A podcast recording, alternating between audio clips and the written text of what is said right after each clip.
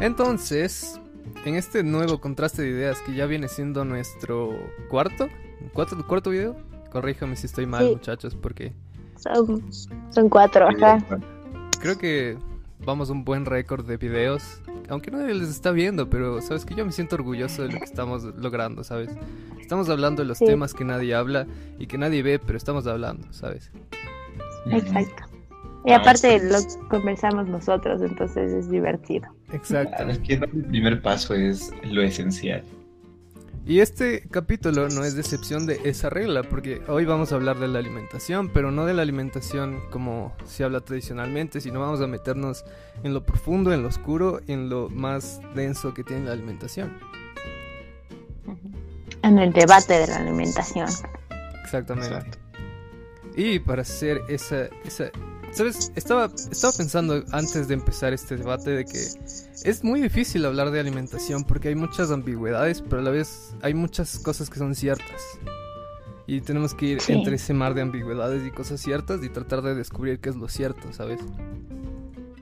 Sí, aparte me parece que como todo depende también de las personas, ¿no? Y de lo que tú sientas que es una buena alimentación o de lo o de la alimentación que te sirve para ti.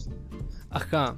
Eh, o sea, no es que sientas que sea una buena alimentación, porque puedes sentir que te estás comiendo de lo mejor de la vida y en realidad estás comiendo cosas que no deberías, pero eh, ahí es cuando empezamos el debate diciendo qué es una buena alimentación, ¿sabes?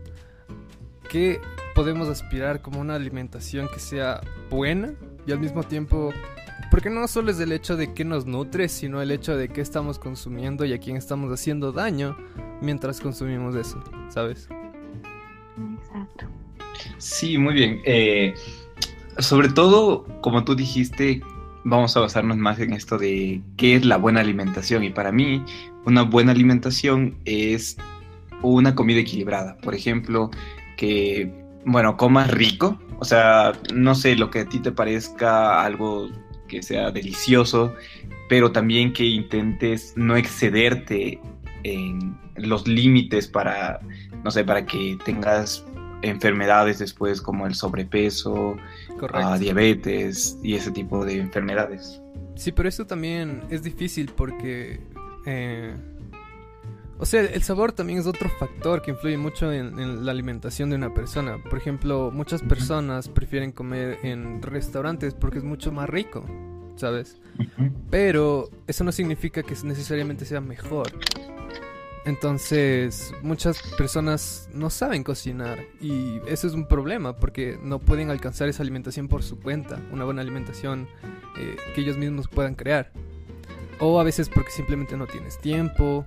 Es por eso que decimos que la alimentación tiene tantas variables que es difícil llegar a un consenso de qué es una buena alimentación. Y mucho peor cuando tomamos en cuenta el hecho de que eh, a quién estamos haciendo daño, por ejemplo, al- a las personas que hacen la agricultura o bien a los animales que nos estamos comiendo. Sí, justo eso que dices, a mí me parece que eso ya va más allá y va de un consumo inteligente, un consumo en el que planeas que no solo es la comida que consumes y, y si estás lastimando a alguien más, a, otro, a otras personas, digamos, en la producción y eso, también es las ropas que usas, es todo lo que consumes ya como un consumo no solo de alimentos, sino de productos en general, en que tenemos que plantearnos y pensar bien en lo que estamos consumiendo y a quiénes estamos comprando esos productos. Sí, tienes razón. Eh, pero es difícil saber a quién estás comprando eh, porque siempre hay un montón de terceros que no te dicen la verdad, que no simplemente no tienes una no puedes ser un consumidor eh, que sepa qué está consumiendo en este en este en esta sociedad muy consumista, ¿sabes? Tienes muchos muchas trabas, no puedes conseguir, eh, por ejemplo, comida que sea libre de sufrimiento animal o cosas así sin que o bien que te mientan o, o bien que tengas eh, que pagar mucho más o cosas así. Sí, ahora Entonces- justo que dices eso de que te mientan, es creo que un problema que pasa en nuestro país porque no hay suficientes controles que de verdad vean que la publicidad que se hace o lo que dicen los productos sea de verdad. Entonces el producto te puede decir que es orgánico y que solo usa productos orgánicos y que no usan químicos ni nada, pero de lo que dicen ese producto y la verdad es totalmente diferente. Claro. Yo creo que en parte eh, la alimentación, este problema de que mientan de dónde, o sea, de cómo es producida, es problema global, porque eh, sabes que no todos tipos de frutas consigues en un solo país, sino que muchas veces se basan en importaciones y exportaciones que haces.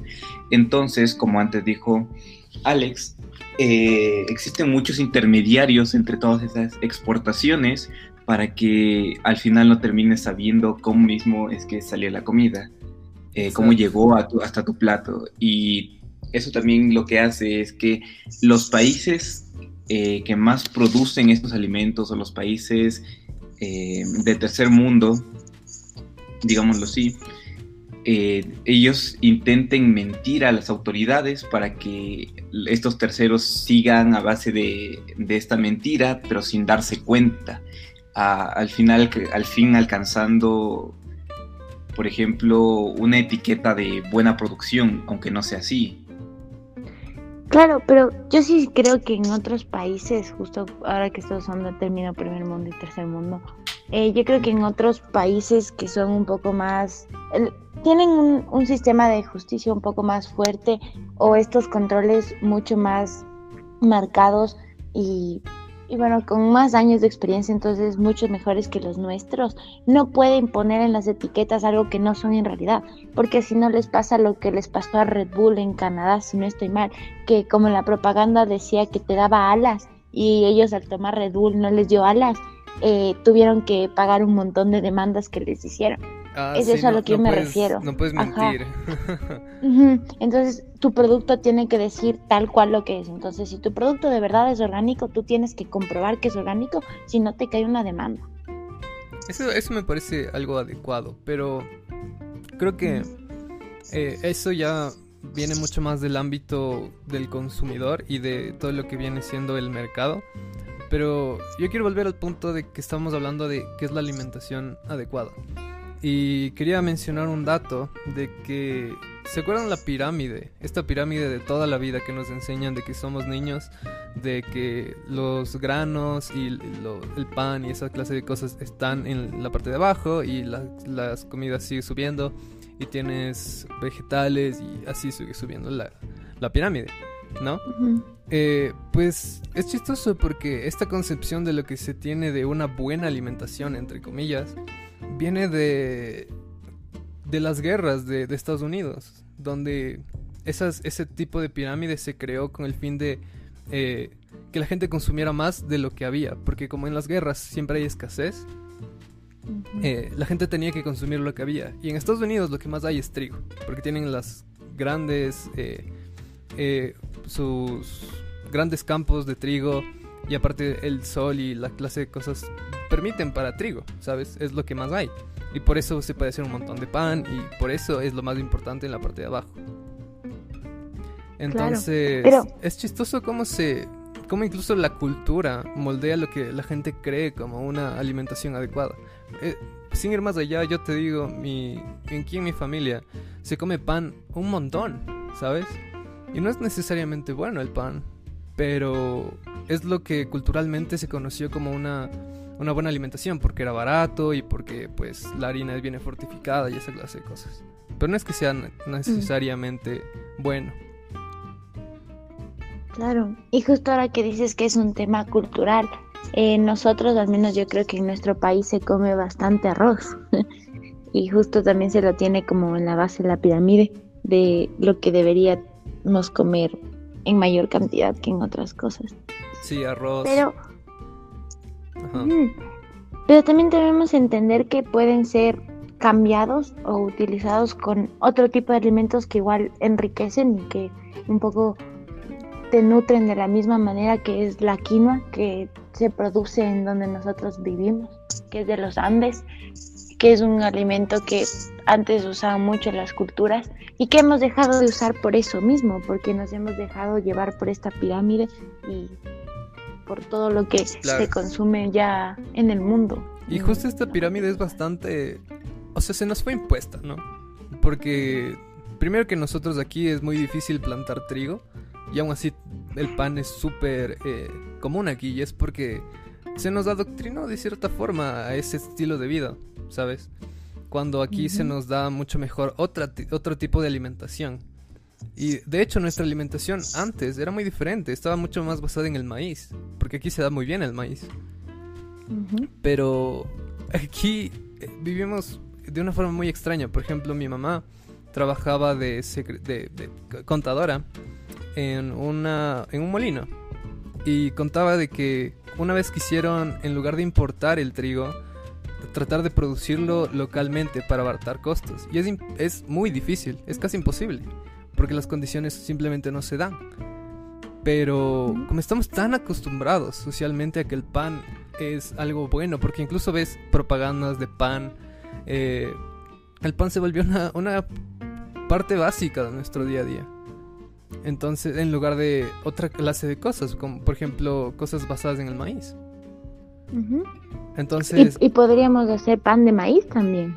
Exacto, pero no lo hacemos. Eh, debería ser algo mucho más medular para nosotros, siendo algo que se produce tan fácilmente y algo que nos daría mucho más económicamente y hasta nos daría más con más identidad como cultura, ¿saben? Porque el pan es totalmente heredado de culturas europeas y estadounidenses.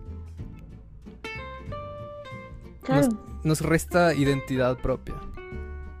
Sí, podemos volver a lo que son nuestros alimentos propios, de lo que se cultiva y de lo que se tiene en nuestros alrededores.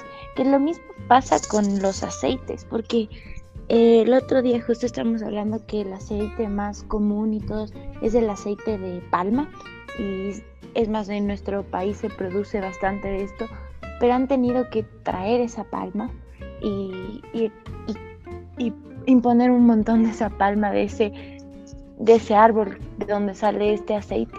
Y cuando en realidad nosotros tenemos en el oriente o en nuestras regiones otros tipos de plantas que podríamos sacar aceite y que el aceite es mucho más sano porque se ha demostrado que este aceite de palma en realidad es perjudicial para la salud. Exacto. Y es también otro ejemplo de que de cosas que podemos sembrar nosotros mismos y que es mucho mejor para nosotros es el verde, el plátano verde. nosotros producimos eh, una gran calidad de ese plátano y en gran cantidad. Entonces es algo que debería ser mucho más medular para nosotros, pero no lo es. De hecho yo en mi propia casa traté de es más, eh, un día yo le dije a mi mamá, ¿por qué si tú sabes que no se produce el trigo aquí y es más caro producirlo aquí y todo, todos los problemas que conlleva para la salud del pan, ¿por qué no estamos comprando cosas que se producen aquí, son mucho más beneficiosas para nosotros y esa clase de cosas? Y te pones a pensar y es, es cierto, o sea, ¿por qué no? Entonces, eh, desde hace un tiempo, se, cada cierto tiempo se compra verde y yo hago tortillas de verde todo el tiempo. Entonces la refrigero y eso me dura dos meses. Y es genial porque se, se convierte en algo mucho más sano y mucho más beneficioso para todo el mundo. Claro. Sí, yo justo el otro día igual intenté hacer panqueques, pero en vez de usar harina, usé plátano y maicena. Y salieron súper bien. Es más, me gusta más la textura porque la textura del plátano hace que sea mucho más esponjositos, pero es algo que no estamos acostumbrados a usar nuestros propios materiales, los, los alimentos que tenemos al alcance. Es cuestión de costumbre. Estoy, estoy, estoy de acuerdo con eso de que es cuestión de costumbre. Claro, es que también, como bien sabemos, eh, bueno, como dijiste al principio también, de que esto nos fue impuesto, la forma en que nosotros comemos. Y también es una parte estatus, porque se supone que las personas, no sé, que tienen mayor estatus social o mayor, mayor poder económico, tienen, eh, pueden comprar ese tipo de cosas y entonces nos queremos asemejar a ese tipo de personas. Por ejemplo, he escuchado mucho que en unas casas dicen nunca debe faltar la, la, fruta en la casa. O sea, puede ser cualquier fruta, pero no debe de faltar. Y ya, pues entonces las otras personas quieren seguir con ese estándar aún. Aunque, no sé, pues que comas mucho de un tipo de fruta, lo cual tampoco es del todo beneficioso. Claro. Sí, sí, sí, tienen razón con eso de... También tiene mucho que ver con la clase. Y eso creo que viene heredado de las realezas que han existido a lo largo de la historia que siempre tenían comida y eso era un, símbolo de estatus. Exactamente. Entonces, claro, entonces también tiene mucho que ver nuestra historia de cómo hemos ido evolucionando a costa de lo que hacen los demás. Sí, ahora que dicen eso de estatus, me acordé. Eh, mi mamá es de Cuba, entonces ella en su país comen bastante de un tubérculo, ahora no me acuerdo el nombre, me encantaría acordarme el nombre, pero que aquí no es muy común, que se produce, pero no lo consideran alimento para humanos, lo consideran alimento para cerdos. Y en realidad es un alimento súper nutritivo que es muy parecido a la yuca y para mi gusto tiene hasta un sabor hasta más rico que la yuca, pero culturalmente lo vemos como comida de cerdos, entonces no es para personas. No, no, es, no es la malanga. Sí, ese mismo. El otro día probé malanga en tu casa y es todo delicioso. Sí, sí, me acuerdo. Qué, qué, qué gracioso. Exacto, entonces es algo que está en nosotros, que lo tenemos del fruto aquí, pero lo clasificamos como un fruto de cerdos y por ende no comemos nosotros.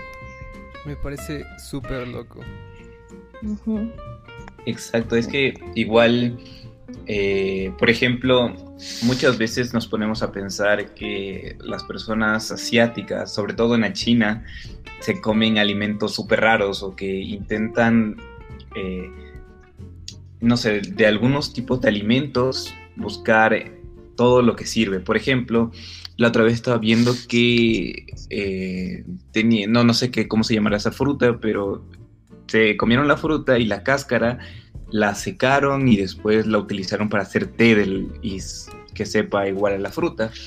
Entonces hay países en donde ah, por falta de, dinero también intentan buscar otras formas de alimentación y, y también como desperdiciar menos la comida, porque eso creo que pasa mucho en los países, sobre todo que tienen todo el tiempo comida, entonces ellos tienen ese lujo de desperdiciar la comida. Por ejemplo, me acuerdo una vez un amigo que vivía en Estados Unidos me dijo que la gente la manzana si la ve con un pedazo negro no se la come. Así toda la manzana esté bien, solo ese pedazo negro se supone que ya le ven como un desecho. Sin embargo, acá, sobre todo yo, no sé si hagan ustedes, imagino que sí, solo quitas ese pedazo y te comes lo que, lo, de la manzana. Es más, de hecho, por ejemplo, yo conozco gente que si, el plátano está un poco negro no se lo come. Cuando si el plátano está muy negro puede ser galletas de plátano y es la cosa más deliciosa de la vida. Sí, porque es mucho más dulce. Exactamente. Y aparte, incluso eh, desperdiciamos mucho las cáscaras, las cosas así. Por ejemplo, si tú guardas las cáscaras de, de las frutas que te comes, puedes hacer composta y plantar cosas. O cualquier... Pueden ser muchas cosas con las cáscaras, ¿ok? Pero la cuestión es que desperdiciamos un montón de comida. Y tal vez en nuestro país no sea tanto, pero Dios, sea, es increíble la cantidad de desperdicio de comida que hay. Se supone que podríamos acabar con el hambre mundial si es que no se desperdiciara tanto comida. Pero es cuestión mucho de costumbre, mucho de, de prestigio, de, de... O sea, el hecho de poder decir como esta manzana está negra, no me la como, es muy, muy, muy... Habla mucho de, un prestigio de, clase, ¿sabes? Uno que... que es muy triste, ¿sabes? Porque...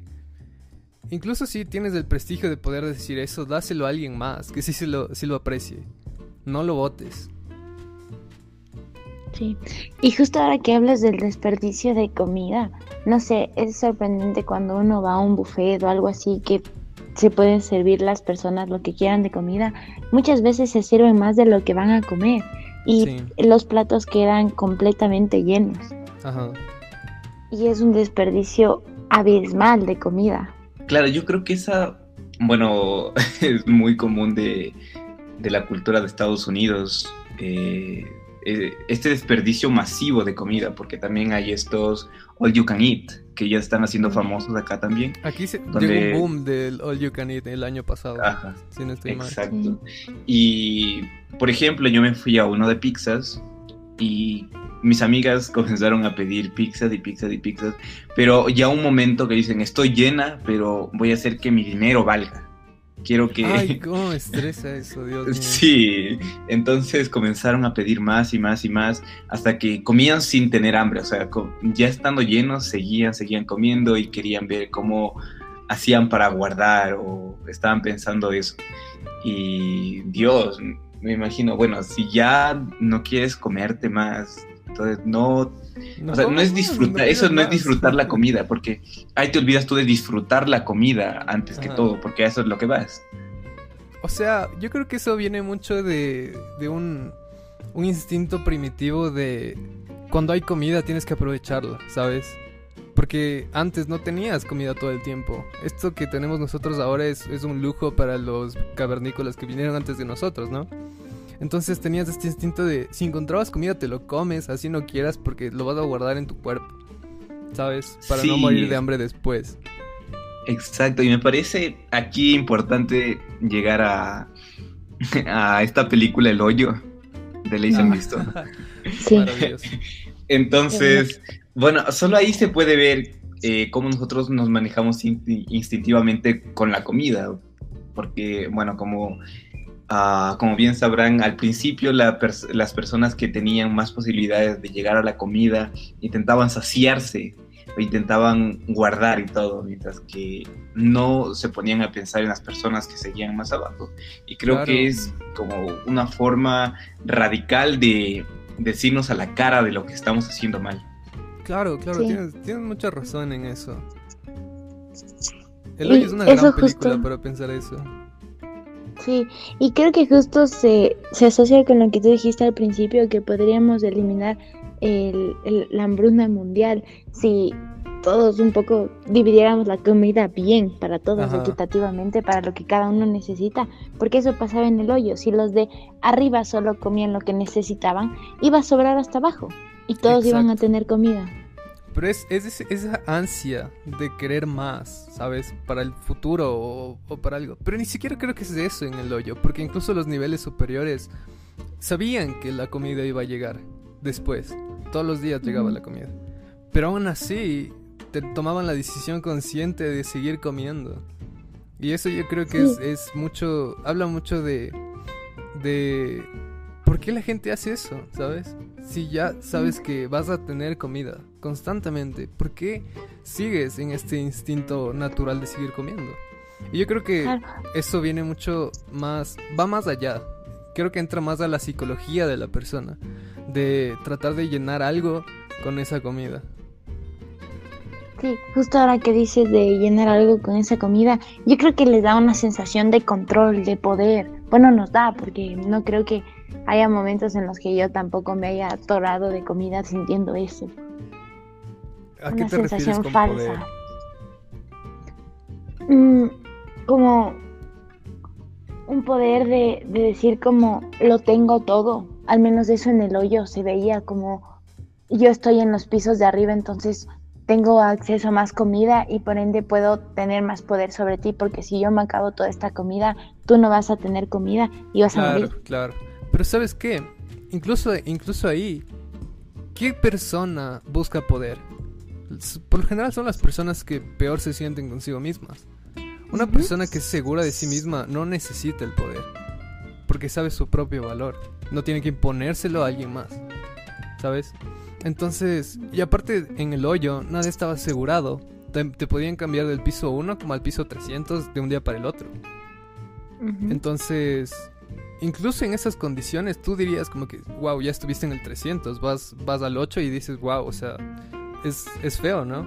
Entonces guardarías, tratarías de comer tu propia ración, pero hay gente que aún así, a pesar de que sabe cómo es de estar abajo, decide comer más para obtener ese poder sobre los demás. Porque se siente, yo considero que es porque se sienten infelices consigo mismo. O, o que quieren probar un punto al, al, al, gente.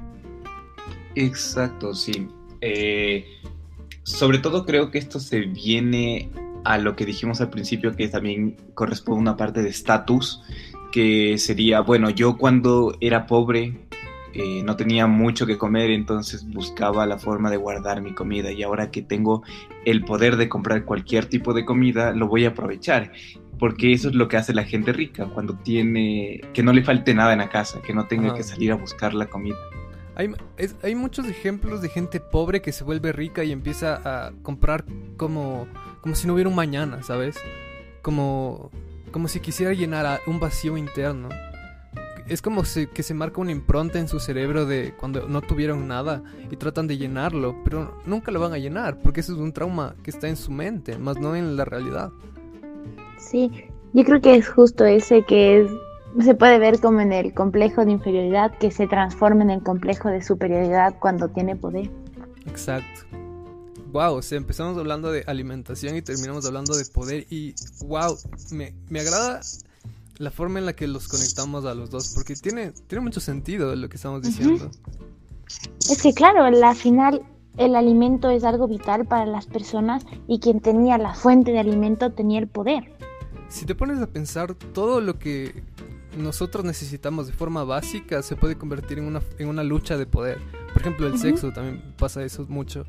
Igual con el, con el agua. Muchas personas piensan que el agua se va a acabar y eso va a ser el, la lucha de poder siguiente, la lucha por el agua, ¿sabes?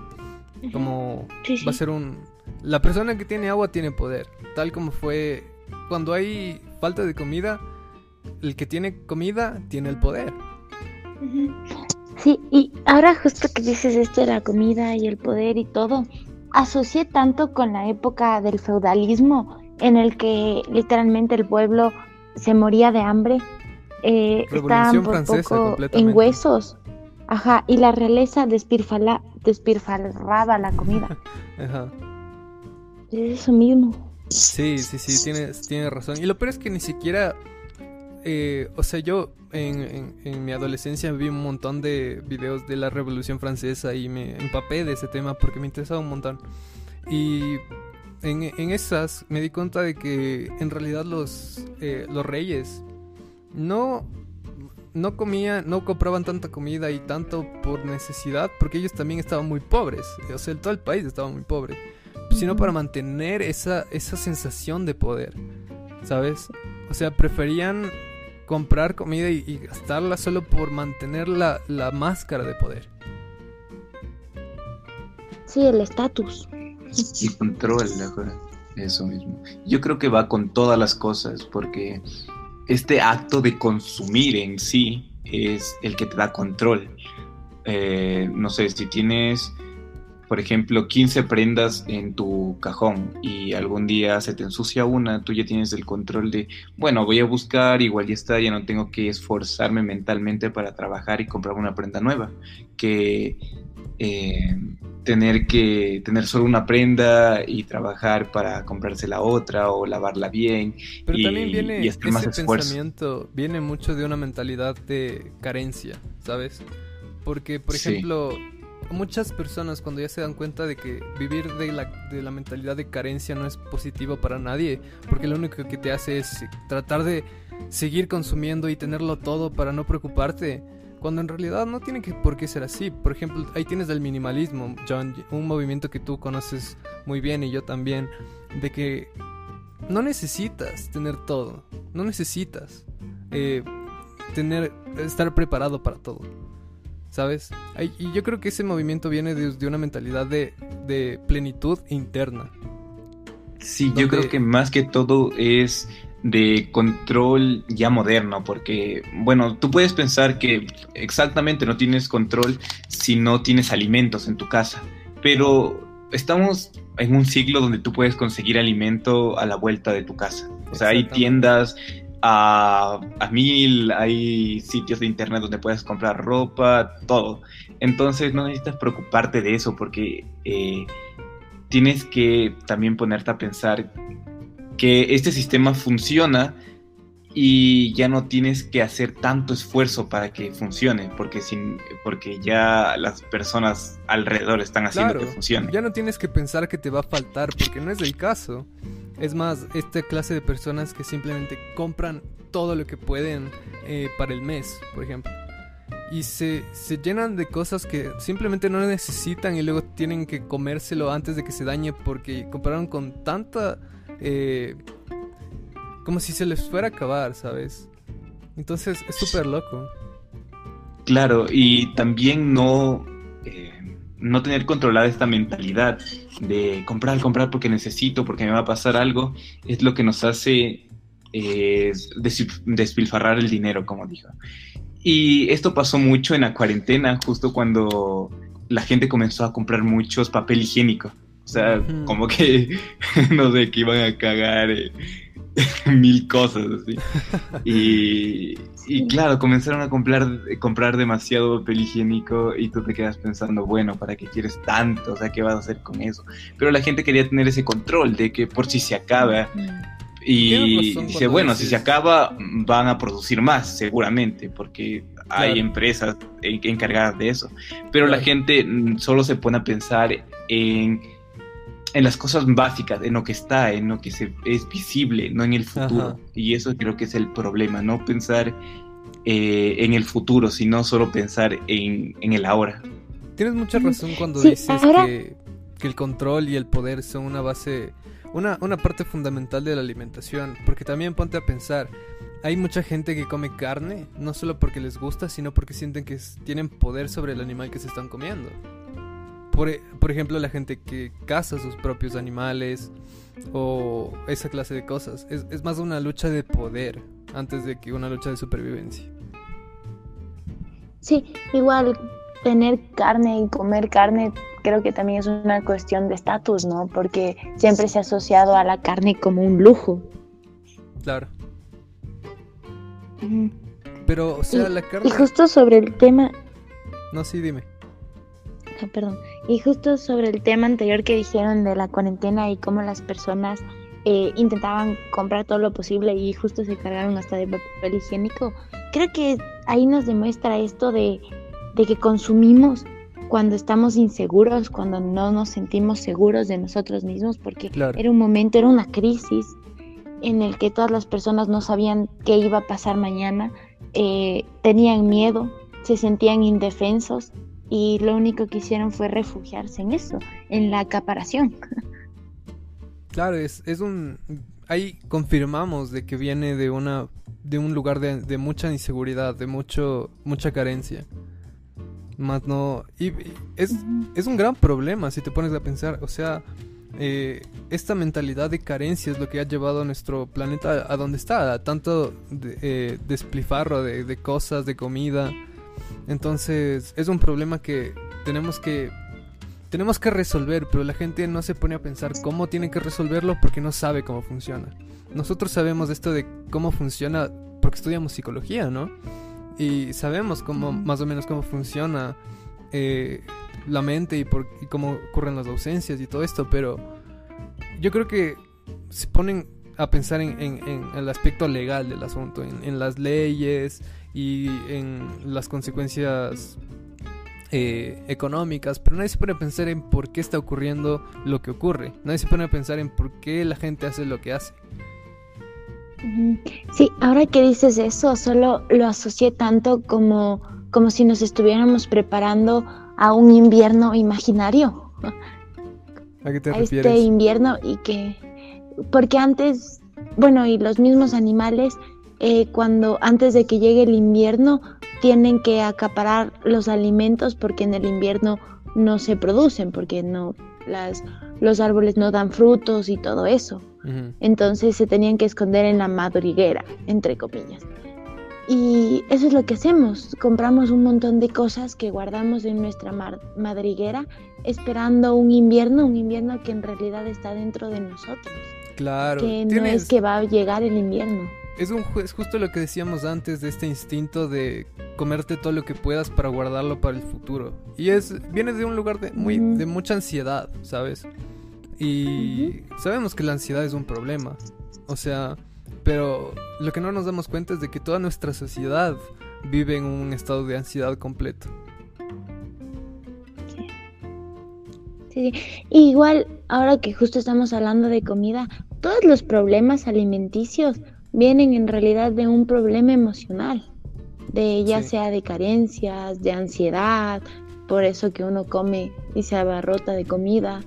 Todos son problemas emocionales al fin y al cabo. Completamente. O sea, si tú te pones a ver, hay estudios que confirman esto de que los problemas que tienes en tus órganos muy, muy, muy generalmente están relacionados con problemas emocionales. Y es cierto, por ejemplo, la gastritis tiene mucho que ver con la ira, con, con la represión emocional. Y la gente piensa que es por lo que come. Y puede ser que todo lo que esté comiendo esté bien, pero no se pone a pensar de cómo está su estado emocional. Y es algo que incluso también la gente trata de de hacer como un mito, como si no fuera real, cuando sabemos que es cierto, pero la gente simplemente prefiere ignorar que está mal emocionalmente y culparlo a, la comida, por ejemplo, o a la bebida, o cualquier cosa que no sea ellos mismos. Claro. Y, y también se puede decir que no solo es una cosa emocional, también es que justo nuestro problema emocional nos lleva a comer de cierta manera, porque cuando uno se siente triste, quiera o no, come chocolate, porque el chocolate le hace botar endorfi eh, digo, dopamina y se siente feliz. Igual Entonces también puede ser... La... El vino igual te produce dopamina, igual. Eh, cualquier, cualquier otro tipo de alcohol que te, que te inhibe la parte que piensa, que siente en tu, en tu interior para tratar de, de, anestesiar estos, estas dolencias que luego lo único que hacen es revelar lo que está pasando, ¿no? Pero la gente prefiere morirse a aceptar sus problemas. Y es, es literalmente lo más loco que he visto. Exacto. Que al final creo que también nuestros problemas emocionales no solo pueden lastimar nuestros órganos internos, sino también nos pueden hacer que nos autolastimemos con la comida que ingerimos para justo evadirlo. con todo lo que consumimos. Y, pero es, o sea, nosotros como, como individuos nos hacemos eso a nosotros mismos, pero nosotros como sociedad le hacemos eso al mundo. Porque mira, por ejemplo, nosotros producimos y producimos carne de forma indiscriminada, eh, maltratamos animales solamente por, para que haya carne. Todo el tiempo, todo el tiempo, todo el tiempo tiene que haber carne. Y por eso maltratamos tanto al planeta, por eso hacemos tanto desmadre, por esta ansiedad que tenemos como seres humanos. Entonces, yo no tengo nada en contra de la carne, o sea, de, la, de que la gente coma carne. Es más, yo como carne personalmente, me encanta. Pero el problema es cuando hacemos de la carne una cosa tan brutal, algo donde se masacran animales, donde no se, no se les da el respeto necesario, ¿sabes? Incluso antes, cuando éramos personas que cansábamos, o incluso algunas tribus que les dan el respeto que se merecen los animales al morir, porque te están dando su cuerpo para que tú vivas un día más. Mientras que eso debería ser muy respetado, ¿sabes? Es un sacrificio, literalmente. Entonces, Es, es para mí muy, muy feo tener que vivir esa realidad. Sí, ahora justo que dices eso, eh, me acordé del Rey León. Creo que puede ser por tu foto, no sé por qué, pero me acordé del Rey León y de esto del ciclo de la vida que te hablan en esta película y cómo cuando el papá de Simba estaba al mando, eh, todos los animales vivían en armonía, eh, ya vivían entre cazadores y todo, porque sí, los cazadores necesitaban cazarlos para poder alimentarse ellos, pero no cazaban solo para por diversión o, por necesidad, o solo para, ajá, era por necesidad. Mientras que cuando el, el tío estuvo a cargo, eh, los empezó a cazar desaforadamente, porque las llenas cazaban desaforadamente, no para las alimentarse, tenían esta mentalidad de carencia. Exacto. Y, y, ahí se quedaron sin animales. Y, y tú ves cómo se vuelve todo súper lúgubre, casi los árboles no existen, se seca todo, se vuelve un desierto ya de animales y de plantas y de todo, Justo por eso, porque acabaron con todo.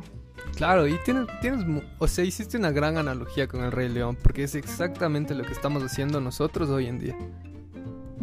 Sí, y yo quiero aquí agregar que más que carne sería cualquier tipo de alimentos, porque también eh, queremos que la fruta esté ahí.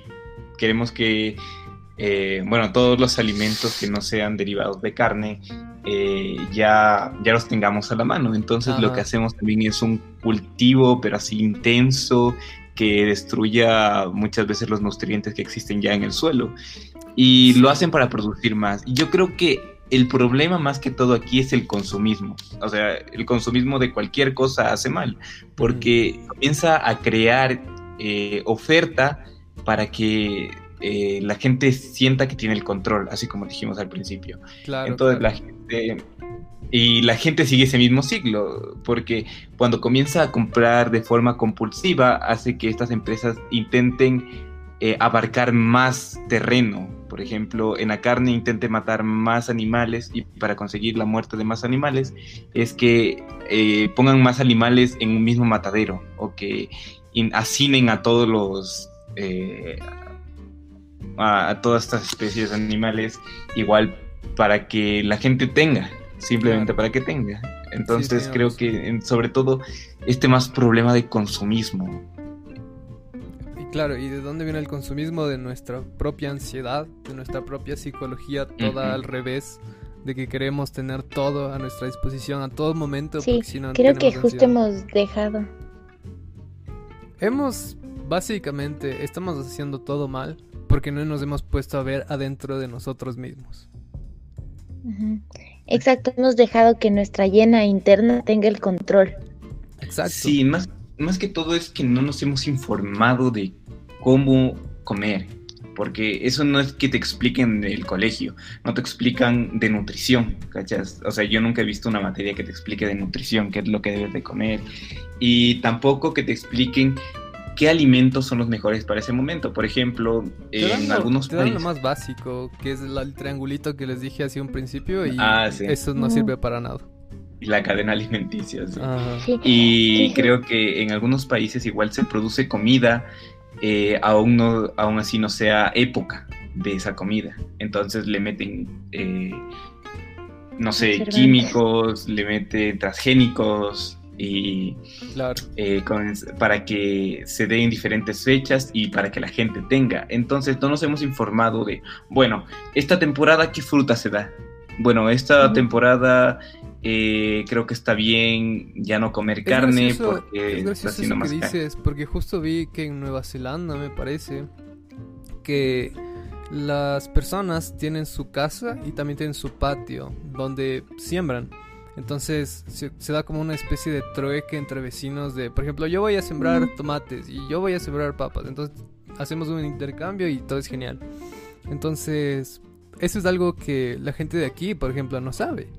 Y eso que nuestra tierra es una de las más fértiles de todo el mundo, porque estamos en el Ecuador, muchachos. Estamos en el Ecuador. Sí. Del planeta. Entonces, creo que estamos haciendo todo mal. y... Sí, sí. Ajá.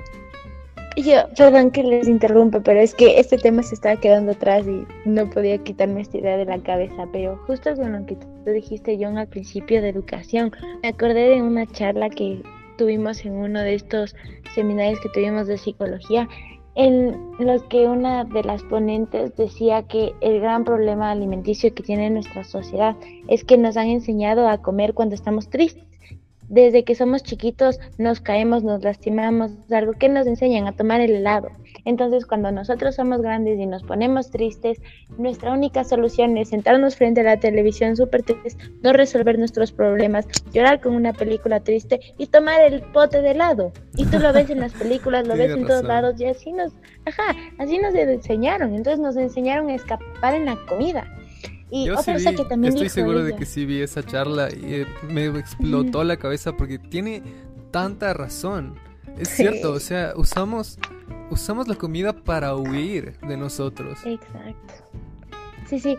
Y, y otra cosa que también dijo ella en esa charla fue que nos enseñaron a comer por horas y no por necesidad, no cuando nosotros teníamos hambre. Y nosotros tenemos que aprender a escuchar nuestro cuerpo y comer cuando de verdad tengamos hambre. Es más, no por es horas más, te dicen que si no comes tal hora te va a dar gastritis. Ajá. Y es un mito durísimo. Claro, Sí. hasta la, hasta hay una retroalimentación de, por ejemplo, cuando somos pequeños y tu mamá te dice, cómete todo, debes de comerte todo, así no tengas hambre, entonces te hace Ajá. consumir más, porque no tengo hambre, porque me haces, ¿por qué me obligas a comer lo demás? No, es que hay gente en África que está muriendo de hambre, claro, y por eso me obligas a comer más. Ese argumento No. es el más Exacto. tonto de la vida. Sí, que deberían darle el plato al tamaño del niño, a lo que puede comer el niño. O que el niño se sirva lo que puede comer. Porque tu cuerpo te pide lo que necesitas, ¿sabes? O sea, no te pide na- ni más ni menos. A menos que ya Sí, sí. tengas un problema emocional, donde ahí sí te pide más. Pero tu cuerpo, yo estoy- o sea, hay, hay teorías humanistas que dicen que tu cuerpo cuando es joven no te pide nada más de lo que necesita. Mientras que cuando ya creces y con todo esto, esto que justo hablamos de cómo te enseña la sociedad, que tienes que comer cuando te sientes triste y así, ahí es cuando se atrofia tu sistema natural y te empieza a pedir más de lo que necesita. Exacto. Y si justo esta ya mentalidad que nos ponemos de comer solo lo que nuestro cuerpo necesita, lo agregamos a lo que acabaron de decir ustedes de comer lo que las estaciones te dan, tendríamos la alimentación perfecta, porque comeríamos lo que el mundo nos da y lo que nuestro cuerpo quiere, por así decirlo. Exactamente. sí, muy, muy, muy acertada. Creo que eso es Entonces- el equilibrio. Sí, o sea, tiene, tenemos que aceptar que hemos estado haciendo todo mal porque no hemos prestado atención aquí a, a nosotros, a, a- a cómo hemos eh, usado la alimentación para escapar de lo que nos dice nuestro propio cuerpo, lo que nos dice nuestra propia alma. Y es, es triste, la verdad, y creo que si no se hace algo al respecto, todos vamos a sufrir las consecuencias. Es más, estamos sufriendo las consecuencias. El, el agua se está acabando, eh, se sigue matando indiscriminadamente, la tierra está sufriendo las consecuencias de tantas porquerías que le echamos para que crezcan a todo el momento. Entonces, hay, que, hay que poner un pare a toda esta situación. Pero también es muy difícil cuando te pones a pensar en las, en las pequeñas cosas. Por ejemplo, la economía. Una familia pobre no puede ponerse a pensar en esas cosas. Claro, tiene que sobrevivir. Y ahí es un Lo problema, pues, porque los estados deberían ocuparse de eso. La gente pobre simplemente su- eh, consume lo que hay a su alrededor. ¿Saben? Y si no ponemos las cosas adecuadas a su alrededor, van a seguir comprando lo que sea más barato. Sí. Y, y también creo que es un poco de educación y decir como tú tienes, ay, ¿cómo se llamaba este tubérculo, John? Que se me fue el nombre. Malanga. Malanga, tienes la malanga ahí que se produce y que se está pudriendo y por eso le das a los chanchos. Y es un buen alimento, entonces también un poco de educación decir como esto no es solo alimento de cerdos, también alimento de. Pero eso es lo que... O sea, nosotros sabemos esto, ¿no? Pero también está el aspecto cultural que es tan difícil de cambiar de la gente que simplemente Sí. dice, no te metas con mis hijos, yo veré cómo les alimento y que la chingada. Entonces, es medio problemático así. Exacto, sí, tienes razón. Y también tenemos esta tendencia de juzgar. Por ejemplo, no sé, hay personas que dicen, bueno, aquí en la sierra, en Ecuador, se come cuy. Y la gente dice, no, yo nunca me comería eso, qué asco y eso. Pero deben de pensar, bueno, esta gente capaz cría esos porque es lo único que, que le da, o sea, el presupuesto que ellos tienen. O en las zonas de la Amazonía también comen insectos, comen los gusanos de chonta, al igual que en países, ajá, serpientes. En ¿No China sabían también que- se come mucho. ¿Ustedes sabían que los grillos tienen más proteína que la carne? Sí, Imagínate. una Hay, vez hay un arroz de de grillo, eso. haz arro- hay, hay harina de grillo y puedes hacer cosas ricas sí con eso. Hay Sí. helado de grillo. Qué Sí. rico. En México se le dice chapulines, creo, ¿no? ¿En serio? Ok. Sí, No por el chapulín colorado. Yo una vez me comí una paleta con un grillo. O era, no me acuerdo, venía un insecto adentro y era súper rico, era crujiente. Claro, es que tenemos esta tendencia de juzgar que, que lo malo es lo que no conocemos. Acá y, entonces es por eso es que no nos informamos acerca de esa comida porque puede que algunos insectos como dices pueden tener más proteínas que, que cualquier carne. Entonces claro también me he informado que hay algunos alimentos vegetales que tienen mucho mucho más proteína mucho calcio y que tú puedes vivir simplemente con esos alimentos sin la necesidad de comer carne. Entonces haga y esas cosas como que la gente no se informa mucho porque, bueno, es más barato. Yo, o sea, yo estoy de acuerdo con eso, pero también me pongo a pensar, la gente pobre, muchachos, o sea, la gente pobre la, ya tiene la vida difícil de por sí. Eh, entonces, exigir un cambio de, desde abajo no creo que sea posible. Yo creo que el cambio verdadero está arriba, más que nada. ¿Saben? Claro. Pero yo creo que igual la gente eh, con bajos recursos es la que tiene también este... Bueno, muchas veces tienen huertos ellos mismos para cultivar su propia comida y también sus propios animales. Entonces, Como muchas veces, amigo. Eh, yo, o sea, ponte a ver la gente pobre de, de nuestro país. O sea, eh, Mira, yo vivo en, un barrio súper pobre. Aquí nadie tiene huertos, amigo, ¿sabes? Ah, bueno. Pero, ¿sabes? O sea, la gente del campo. La cuestión es que no, yo nunca me refería a la gente del campo. O sea, solo ponte a ver en la ciudad. Si tú vas a la tienda de la esquina de, aquí de mi casa, lo más barato siempre son las cosas más asquerosas, ¿sabes? Claro. Tienes, tienes todo esta comida chatarra que es terrible para la salud, pero es barata. Entonces, es lo que vas a comprar sí o sí, porque es lo que te da. y aparte es lo que llena.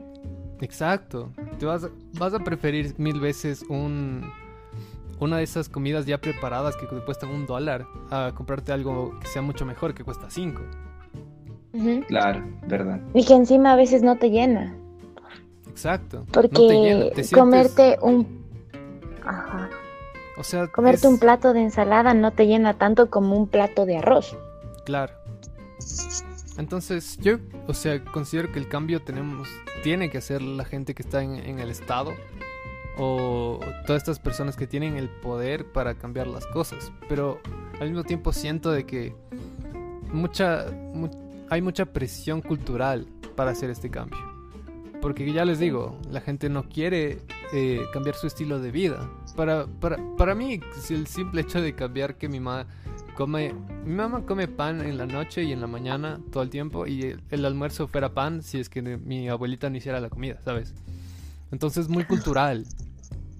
Eh, para yo hago esas estas estas cosas de verde todo el tiempo, pero nadie las come más que yo. Entonces es muy muy muy cultural, muchachos. Sí, totalmente. Y yo sí creo, estoy de acuerdo contigo que el cambio tiene que venir desde arriba como el Estado y también un poco generalizar también los alimentos que nosotros tenemos, que no solo comamos el trigo, sino que comamos nuestra quinoa, que tenemos quinoa, que es súper rica, nutritiva. exacto. Que comamos la yuca, que comamos el, el verde, que comamos la malanga. que comamos ¿Saben todo que se me hace súper raro? que, por ejemplo, hay ciertas empresas que guardan los mejores cultivos para exportar y nosotros nos dejan lo peor. sí, sí, la mayoría es eso. Sobre todo con el plátano, es lo mejor se va para, para exportación. Bueno, los plátanos suelen ser deliciosos. si los otros son mejores, ¿cómo serán? Sí, o sea, yo, o sea, yo me quedé súper loco cuando vi eso. Por ejemplo, rosas ecuatorianas son las cosas más hermosas que puedes ver en tu vida. Pero las rosas que se venden por lo general son feas. Y, o sea, yo me quedé así como que, pero nosotros producimos esto, ¿por qué tenemos lo feo? o sea, no tiene sentido. Ahora Porque imagínate con eso con la comida. Claro, y también creo que además hay una presión de, los países extranjeros, porque los países extranjeros tienen también esta potestad de decir, bueno, si tú no me vendes, yo le puedo comprar a otra persona o a otro país. Entonces, claro, tenemos, aparte de la presión por país, tenemos la presión internacional de la exportación de, esos alimentos y por eso queremos mandar de la mejor calidad para que seamos vistos mejores, así nuestro pueblo no, no tenga lo mejor. Sí, sí, pero espérate, aquí te voy a contar algo que te va a dejar loco, como a mí me pasó en su momento. Una vez en nuestro en mi colegio nos llevaban siempre a que conozcamos granjas y cosas así. Y nos llevaron a un a una, no sé, a una comunidad que producía jabones y cosas así. Y nosotros les preguntamos y les decíamos, ¿y cómo se llama su, su, su producto para buscarlo así en el Supermaxi? Porque eran jabones súper lindos y todo, para buscarlo en el mercado, para comprar para la casa.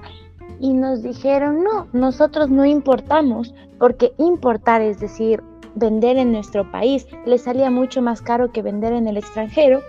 Entonces podían, digamos, para los extranjeros lo vendían en 2 dólares, algo que aquí tendrían que vender en 3 dólares y con esos precios no podían competir con los productos externos. Entonces les salía mucho mejor y más rentable vender al extranjero que a su propio país por las políticas internas del país. Claro, sí, sí, sí, sí supe eso, pero es, es loco, o sea, nosotros mismos nos disparamos en el pie, ¿sabes? Sí. Es, somos bobos. Ajá, es como, es más barato exportar que importar. Y aparte, es como, es, es, es una doble moral muy densa porque dicen, compre el producto ecuatoriano, pero el producto ecuatoriano te va a salir más caro porque el Estado le pone impuestos. Gracias. Claro, le pone impuestos. Y también creo que porque la gente no se pone a, a mentalizar todo esto de de qué es el producto, o sea, no lee nunca las etiquetas. Yo creo que de los amigos que he tenido, ninguno lee la etiqueta de qué tiene o cómo es producido ni nada. Entonces también estamos desinformados de ese, de ese aspecto. Porque sí, demasiado, porque hay algunas cosas, bueno, antes existía una etiqueta que era Made in Ecuador, pero ahora como no se ven muchos productos porque la gente dice, bueno, esta cosa es cara, entonces no me voy a gastar tanto en eso. Y así esta empresa intenta ayudar a las personas que, que hacen esta, eh, estas labores de forma más naturales, más orgánicas, como dirían algunos. Eh, termina saliendo más cara y por eso las empresas mm, no les gusta hacer eso. O sea, no, es, lo más loco de la vida? Que nosotros, nuestro chocolate es el más delicioso de todo el mundo pero nosotros no producimos el chocolate, lo mandamos a Suiza para que nos, ellos nos hagan el chocolate y nos lo regresen más caro.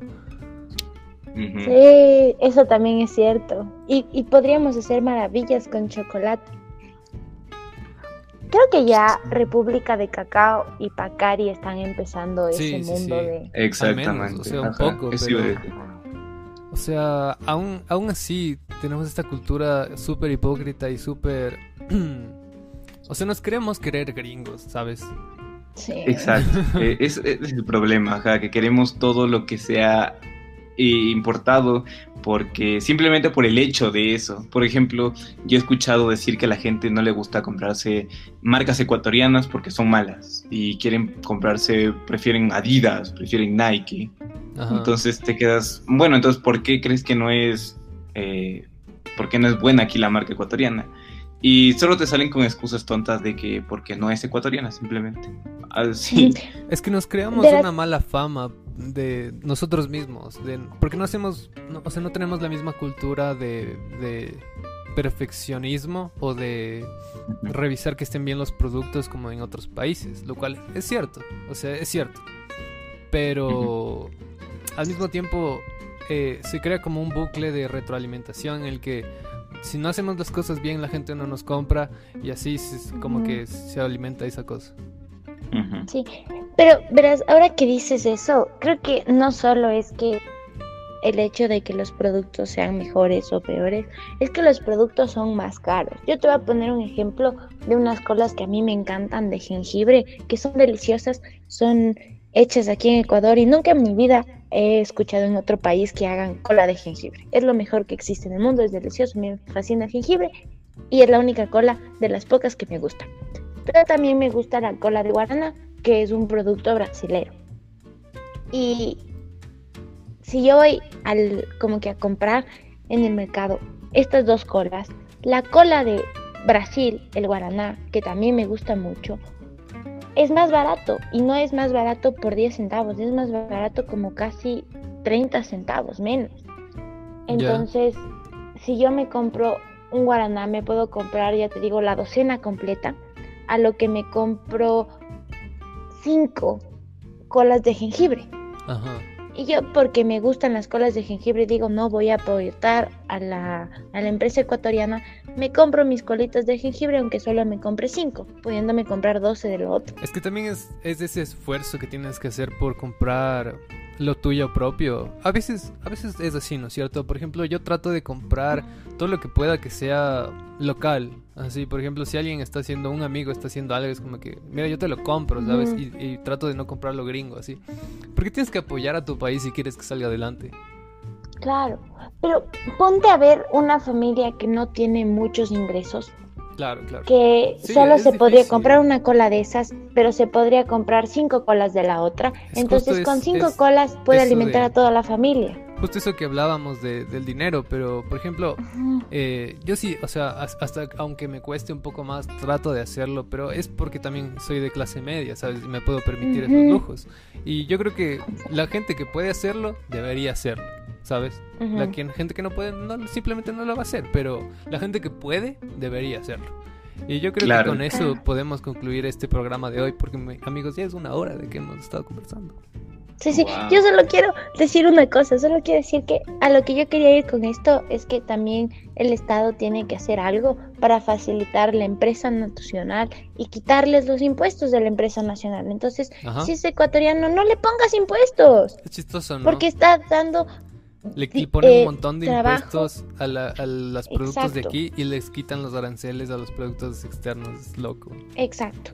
Entonces, eso es a lo que yo quería ir, como decirle al, al Estado, decirle, mira, deja de ser pendejo, quítales los impuestos a la empresa nacional, que a la final, capaz sí, no paga impuestos, pero está dando trabajo a la gente y esa gente va a pagar impuestos, entonces piense grande. Exacto. Yo creo que es un buen mensaje para el gobierno. Segundo tu moción. Y, o sea, podemos concluir de que tenemos muchos problemas psicológicos que están son invisibles y se manifiestan en todos estos otros problemas de comida, de educación y un montón de cosas más. Entonces, hay que hacernos ver la cabeza como sociedad, muchachos. Exacto. Y que Sí, que no le veamos como algo que simplemente hacen estas personas malas, sino que visibilicemos como algo muy normal. Y, ya pues eso, entonces creo que igual hemos debatido ah, acerca de muchos temas y creo que ah, la conclusión es que igual el consumismo excesivo aquí está afectando en cualquier tipo de comida. Ya, ya vimos en las frutas, ya vimos en las carnes. Y pues bueno, entonces eh, creo que como tú dijiste, igual la más clara conclusión es que si tú tienes el poder de apoyar, apoya, porque así permites que crezca y no se abaraten los costos en un futuro. Entonces, cuando tú puedas hacerlo, hazlo sin, sin pensarlo, porque, eh, porque estás apoyando en parte. Ajá, exacto, así, así ayudamos a todos y, ya, eso. Conclusión rápida, compra local, si es que te puedes permitir comprar local. Eh, si estás consumiendo demasiado, piensa por qué estás consumiendo demasiado. Háganse ver la cabeza y nosotros nos vemos en el siguiente contraste de ideas. Ya saben, todas las fuentes están ahí abajo.